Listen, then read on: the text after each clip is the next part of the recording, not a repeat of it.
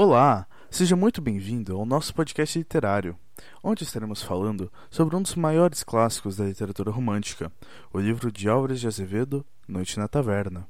Então sente, relaxe e principalmente aproveite.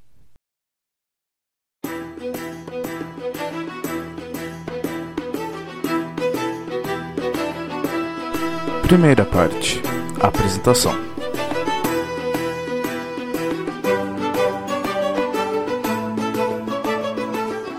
Olá, seja bem-vindo à taverna. Pegue sua bebida e se prepare para conhecer o que esse local melancólico e extravagante de diversas maneiras pode lhe apresentar. Aqui, as palavras ecoam de forma a reproduzir uma melodia curiosa, com diversas características, personalidades e tramas, criando uma atmosfera notívaga, vampiresca. Fique à vontade e aprecie com moderação. Porém, não é da bebida que estou falando.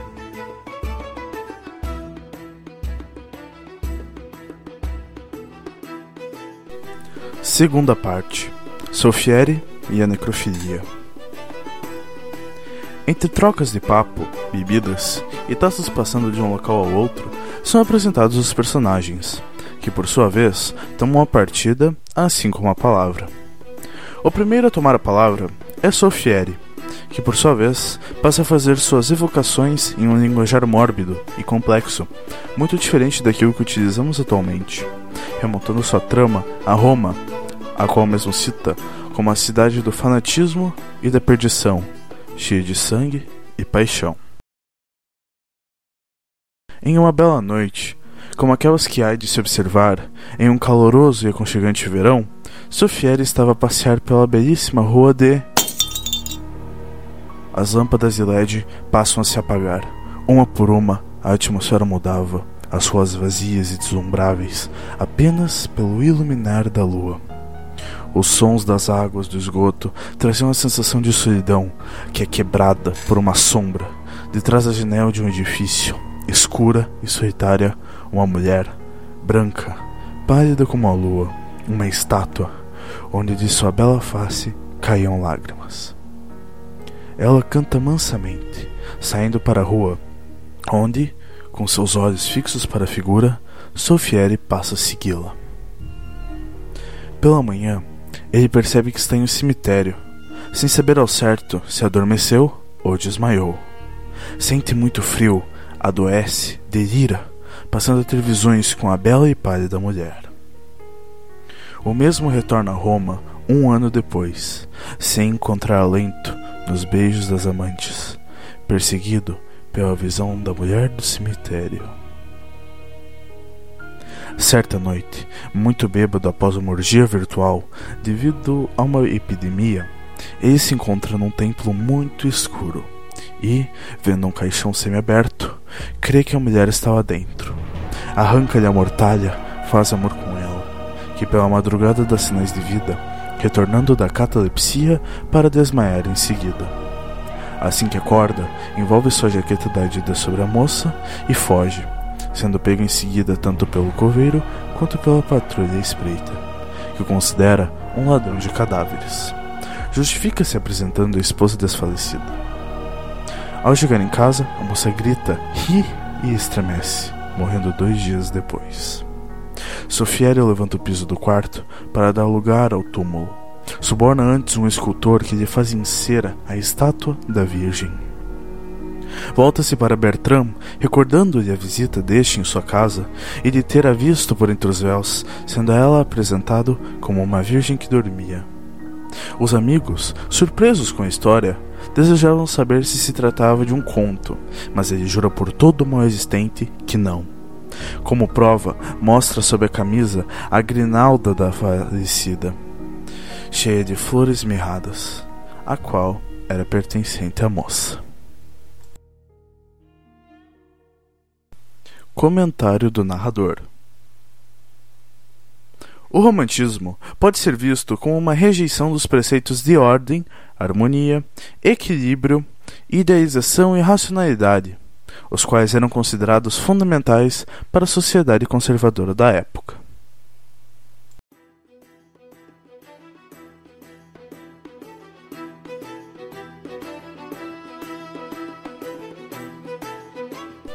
Terceira parte: Bertram e a antropofagia.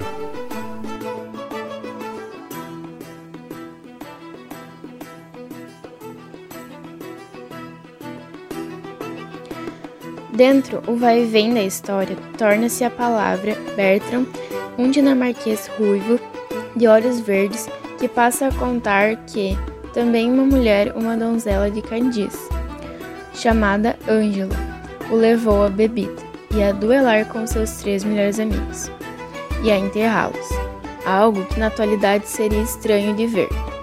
Bertram a amava muito, desejava se casar com ela, mas, mesmo após as longas noites perdidas ao relento, uma despedida, quando após tanto desejo e tanta esperança, ele a deu o primeiro beijo e teve de partir da Espanha para a Dinamarca, onde lhe esperava seu pai. Dois anos depois, vende toda a fortuna, coloca o dinheiro num banco de Hamburgo e volta para a Espanha. Encontra a moça casada e mãe de um filho. A paixão persiste, e os amantes passam a se encontrar às escondidas, vivendo verdadeiras loucuras noturnas. Até que o marido enciumado descobre tudo. Uma noite, Angela, com a mão ensanguentada, perde a Bertram para subir até sua casa. E por entre a penumbra, ele encontra o marido degolado, e sobre seu peito o filho de bruço sangrando. Angela foge, foge junto com Berta e passam a viajar, mas não dura muito. Ela o abandona, o deixando a merecer das drogas e vícios. Diante de um palácio, Bertrand é atropelado por um Uber e socorrido por um velho fidalgo pai de uma bela menina, que mais tarde foge para casar com ele. Da dissipação, de dissipação em dissipação, o rapaz resolve matar-se no mar na Itália, mas salvo por marinheiros. Fica sabendo que a pessoa que o salvou acabou acidentalmente morta por ele, após escorregar sua bota de borracha e cair na água. Após isso, ele é resgatado por um navio e Bertrand é aceito a bordo. Porém, Bertrand acaba se apaixonando pela pálida mulher do comandante. E durante uma disputa de batalha naval da Hasbro, ele o trai, fazendo amor com a mulher. No fim, Bertrand e sua amada lutam para sobreviver, após passarem por uma tempestade e o navio, e o navio afundar. Bertrand é resgatado por um navio inglês e sua amada levada pelas águas.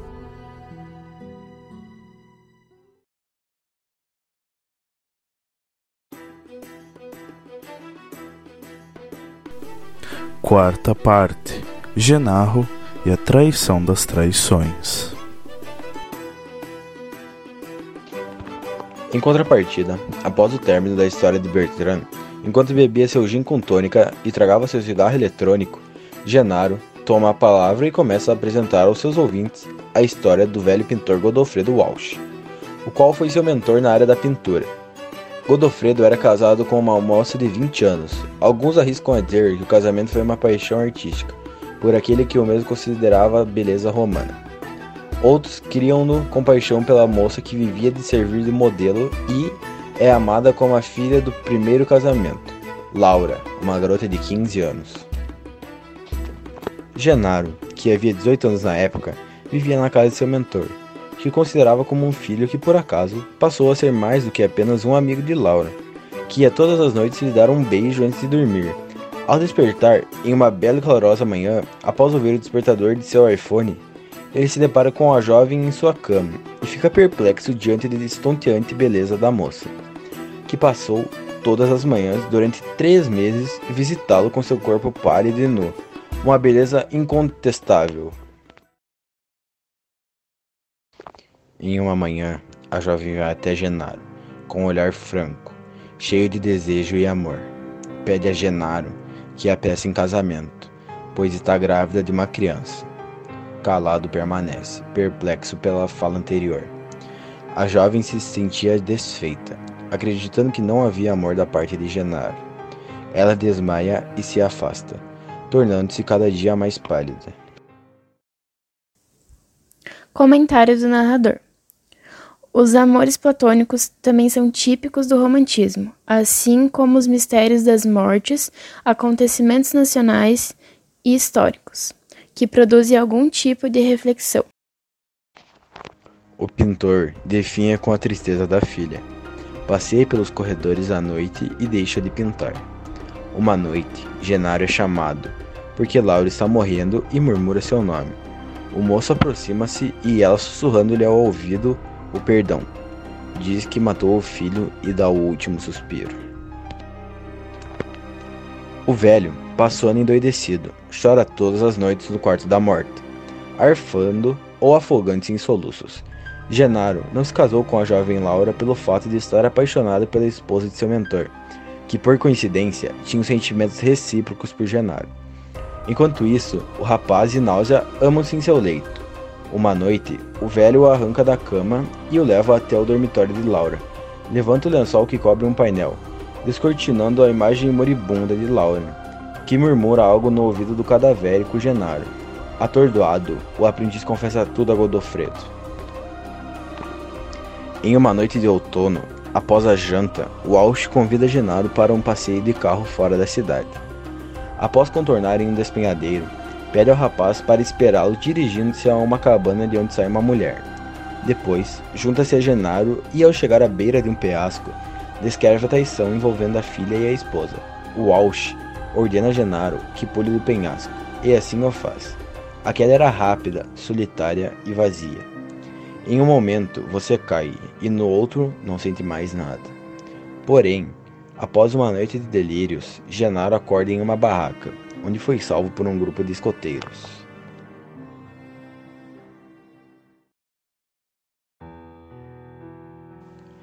Decide retornar à casa de Walsh e pedir-lhe perdão. Entretanto, encontra pelo caminho o punhal do pintor, onde dentro de si o desejo de vingança crescia. Walsh queria matá-lo. Por que não demonstrar reciprocidade? Porém, a morte havia feito o trabalho. Tanto Walsh quanto Neuza já estavam desbotados pela podridão. Quinta parte: Claudius Hermann e a paixão de morte. Claudius Hermann, após preâmbulos em que se discursa com os amigos de orgia acerca de diversos temas, expõe sua história, onde narra suas loucuras e orgias e de como desperdiçou uma fortuna no turf, em Londres onde vê uma bela Amazonas, a Duquesa Leonora, esposa do Duque Máfio. No dia em que avista a bela Duquesa, Hermann, membro da elite social da época e um consumidor da literatura romântica, em uma bela noite, no cinema, a vê mais uma vez.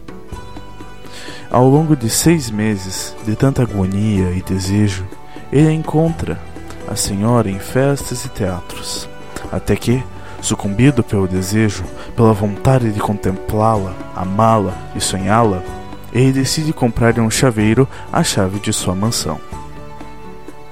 Entra sorrateiramente, quando ela já está adormecida num diva, de forma calma e tranquila, contemplava pela luz da lâmpada que fazia sua pele brilhar. E então admira seu corpo, coberto por um veludo leve. Passou um anestésico em seus lábios a ergueu, onde a mesma, quase adormecendo totalmente, olha-o e diz: Amor! O homem estava de joelhos, o seu peito tremia e ele estava pálido, como após utilizar drogas ilícitas. Tudo parecia vacilar-lhe em torno. Tais ações se repetiram noite a noite durante um inteiro e caloroso mês. Herman estava decidido. Certa noite, entra no quarto de sua amada e coloca algumas gotas de anestésico num copo de água, que estava na cabeceira da cama. A duquesa entra e bebe do líquido ali contido, sabendo que o duque não apareceria. Ele a toma e a foge. Ele a leva, adormecida em seus braços, até seu carro, para assim viajar em mundo afora. Mais tarde, a duquesa desperta e, surpresa por não estar em sua residência, grita por socorro, desespera-se, ameaçando jogar-se pela janela. O rapaz lhe declara profundo amor e lhe descreve o rapto, dando-lhe duas horas para pensar se fica ou não ao seu lado. Inconformada a princípio, decide aceitar o amor oferecido, pois a família e amigos certamente não aceitariam mais, pelo fato de serem conservadores. Claudius mantém a narrativa, retira seu celular do bolso, mostrando suas imagens para seus colegas. Porém, não dura muito até que o mesmo caia debruçado sobre a mesa, não se recordando de mais nada.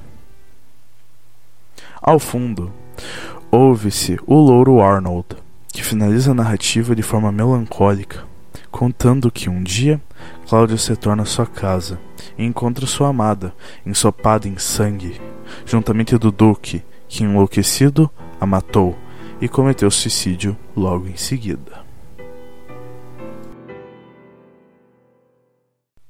Comentário do narrador.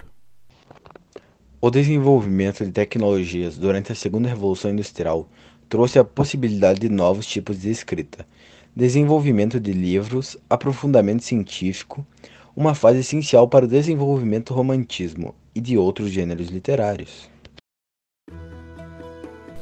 Sexta parte: Johann e o incesto. Johann, vendo todos contarem suas histórias, decide então contar a sua. Era em Paris. Em um luar brilhante, estava jogando sinuca contra um homem chamado Arthur. Faltava uma bola para Arthur ganhar de Johann, que não sabia nem quantas bolas faltavam. Prestes a fazer a jogada, Arthur se escora na mesa, por descuido ou de propósito, levando até Johann a derrota. O perdedor, enlouquecido de raiva, desafia o parceiro para um duelo. Antes, porém, Arthur perde ao adversário, caso morra, entregue a carta, que está em seu bolso, e o anel no seu dedo, para uma mulher, que dirá mais tarde quem é. Saem ambos armados para a parte de fora do local onde se encontravam, com duas armas, uma carregada e a outra não. As armas foram colocadas ao peito um do outro. Eles se olharam fixamente. O clima era igual ao de um campeonato de futebol.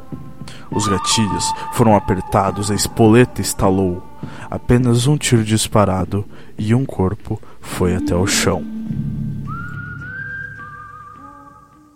Johan tira-lhe o anel, colocando-o em seu dedo, e a seguir encontra dois papéis no bolso do morto: uma carta para a mãe e a outra indicando o horário e endereço para o encontro. O rapaz decide tomar o lugar de Arthur. Descobre que aí mora a virgem namorada do rival, que acaba na cama com Johan, num quarto escuro. De repente interrompe a narrativa e enche o copo de cerveja e o bebe com estremecimento. Ao sair do quarto, após ter uma noite deliciosa, topa com um vulto na porta, cumprimentando-o com a cabeça desvairada. A voz parcialmente reconhecida se tornou desconhecido. Johan é atacado pelo homem que o seguiu até a oportunidade de desferir um golpe. Ambos lutam ferozmente, até o vulto deixar cair sua arma e acabando sendo sufocado por Johan. Ele decide então ver o rosto do desconhecido e liga a lanterna de seu celular e Johan estremece. Ele está cara a cara com seu irmão, morto pelas suas próprias mãos. Johan retorna ao quarto, interrompendo a narrativa para poder tomar mais um copo de cerveja. Ele finaliza sua história contando que, ao encontrar a donzela desmaiada, ele levou para o quarto a janela para que assim possa ver o seu rosto, e percebe que estava com a irmã em seus braços. Sétima e última parte: O último beijo de amor. Ao contrário das histórias que foram ouvidas anteriormente, um silêncio sobrevoa a taverna. Até parece que o tempo parou, não é mesmo? Pois bem, essa história é diferente, curiosa e interessante. Espero que esteja aproveitando sua estadia, pois logo ela irá acabar. Infelizmente, Pois bem, aprecie.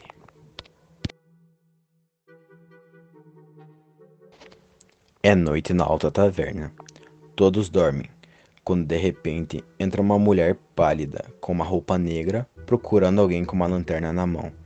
Ela vê Arnold, aproxima-se e tenta beijá-lo, mas o deixa em paz, dormindo e descansando. Voltando-se para Johan, tornando-se subitamente sombria.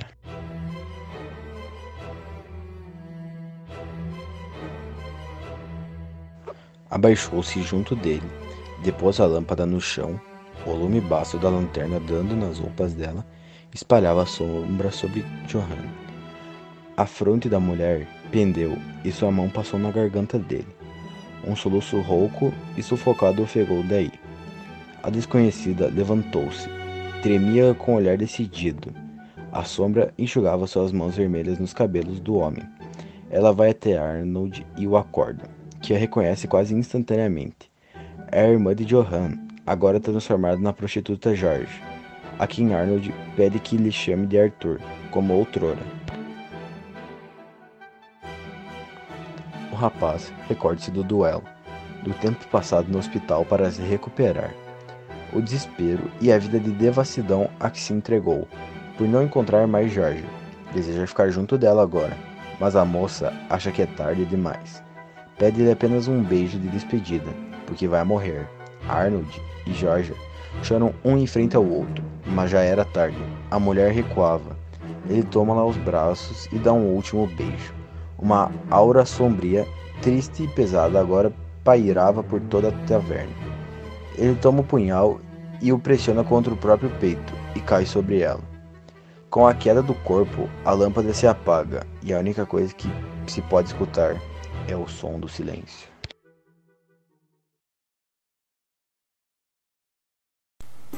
Bom, pessoal, esperamos que tenham gostado do nosso podcast. Alguns de nossos ouvintes podem ter alguma dúvida, então eu gostaria de perguntar: alguém tem alguma? Olá, como Vossa Senhoria se chama? Bom dia, senhorita Sumaya.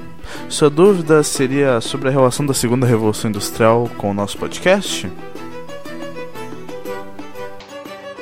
A revolução industrial gerou uma grande mudança na sociedade, redesenhando horizontes e valores, tornando as cidades cada vez mais populosas. O romantismo citado no nosso podcast aborda de forma leve, pois a idealização do belo vai contra a velocidade. As cidades sujas e as vidas miseráveis não casavam com o romantismo citado no livro Noite da Taverna. A exploração desses temas teve sua força no realismo para frente. Não deixa de existir em livros do romantismo que tenham como pano de fundo a Revolução Industrial, mas dificilmente isso aparecia como a peça-chave de um livro. Bom, Novamente, eu gostaria de agradecer pela sua presença, obrigado por ter nos escutado até aqui. Esperamos que tenha se divertido e aproveitado essa quase meia hora de podcast literário aqui. Nos vemos então numa próxima vez. Até!